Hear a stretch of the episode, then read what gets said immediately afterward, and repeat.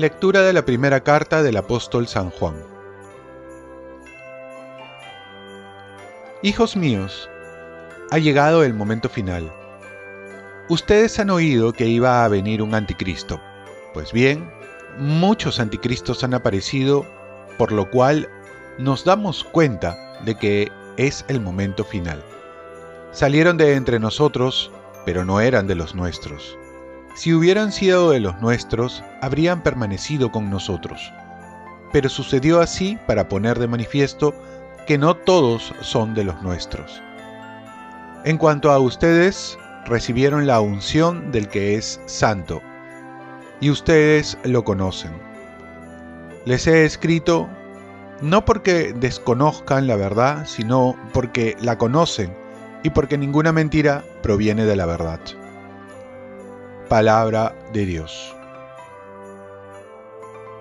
Salmo responsorial. Alégrese el cielo, goce la tierra. Canten al Señor un cántico nuevo, cante al Señor toda la tierra, canten al Señor, bendigan su nombre, proclamen día tras día su victoria. Alégrese el cielo, goce la tierra. Alégrese el cielo, goce la tierra, retumbe el mar y cuanto lo llena, vitoreen los campos y cuanto hay en ellos, aclamen los árboles del bosque. Alégrese el cielo, goce la tierra. Delante del Señor que ya llega, ya llega a regir la tierra regirá el orbe con justicia y los pueblos con fidelidad. Alégrese el cielo, goce la tierra. Comienzo del Santo Evangelio según San Juan. En el principio ya existía la palabra, y la palabra estaba junto a Dios, y la palabra era Dios.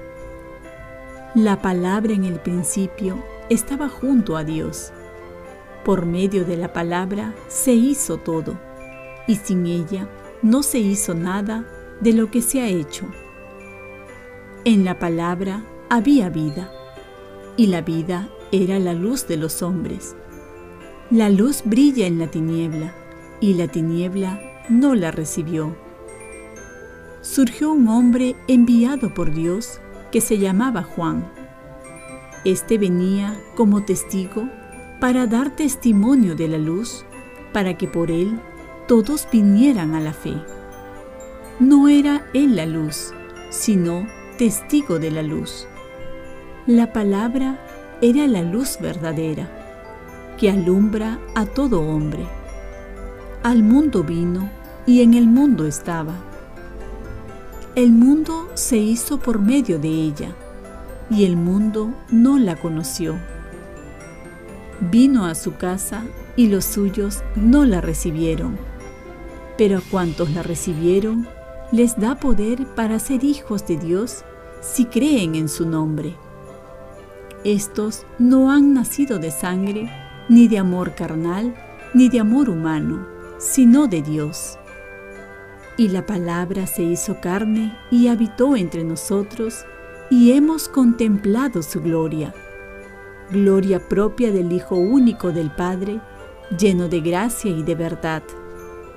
Juan da testimonio de él proclamando, Este es aquel de quien yo dije, el que viene detrás de mí es superior a mí, porque existía antes que yo pues de su plenitud todos hemos recibido gracia tras gracia, porque la ley se dio por medio de Moisés, la gracia y la verdad vinieron por medio de Jesucristo.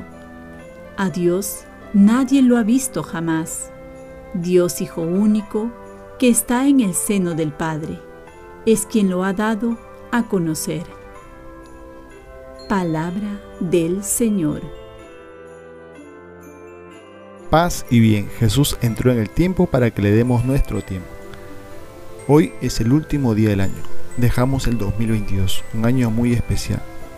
Y aún seguimos en la octava de Navidad para tener presente que como vemos en el Evangelio que Jesús es el principio y el fin, el alfa y el omega, el centro de la historia y de la vida. Todo se hizo por la palabra que es Jesús, que es vida y luz en medio de las tinieblas. Por ello vemos que todo va a pasar y solo Dios permanece.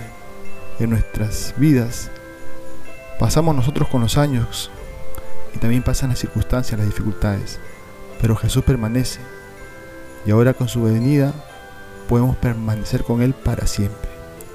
El Evangelio nos invita a contemplar a Jesús, que ha venido a los suyos, ver que ha entrado en el tiempo por nosotros, para que podamos experimentar su presencia divina, su amor, su compañía, siempre y cuando le abramos la puerta de nuestro corazón. Y cuando ocurre ello, podemos encontrar el sentido pleno de la vida, de nuestra existencia y de nuestra estadía en este tiempo. Por eso dice la palabra, por cuantos lo recibieron, les dio el poder para ser hijos de Dios. Podemos terminar el año con un gracias, porque estamos vivos y también, sobre todo, por su presencia, esta luz que es Cristo, esta luz que muchas veces iluminó los momentos más oscuros del año, esta fuerza, esta gracia que nos sostuvo siempre, que iluminó nuestra senda y también la de nuestros seres queridos. Y para aquellos que ya han partido de este mundo, tener la esperanza que ellos también gozarán de esta luz esplendorosa para toda la eternidad y que nos han dejado buenos recuerdos. Oremos, Dios Todopoderoso y Eterno, que has establecido el principio y la perfección de toda religión en el nacimiento de tu Hijo. Te suplicamos, nos concedas estar unidos a aquel en quien se sustenta la plenitud de la salvación humana. Ofrezcamos nuestro día. Dios Padre nuestro, yo te ofrezco toda mi jornada en unión con el corazón de tu Hijo Jesucristo, que sigue ofreciéndose a ti en Eucaristía para la salvación del mundo. Que el Espíritu Santo sea mi guía y mi fuerza en este día, para ser testigo de tu amor. Con María, la Madre del Señor y de la Iglesia, te pido por las intenciones del Papa. Con San José Obrero, te encomiendo mi trabajo y mis actividades de hoy, para que se haga en mí tu voluntad. Y la bendición de Dios Todopoderoso, Padre, Hijo y Espíritu Santo, descienda sobre ti que tengas un excelente nuevo año con tus seres queridos que Dios te siga bendiciendo en este nuevo tiempo. Bendiciones y muchos saludos.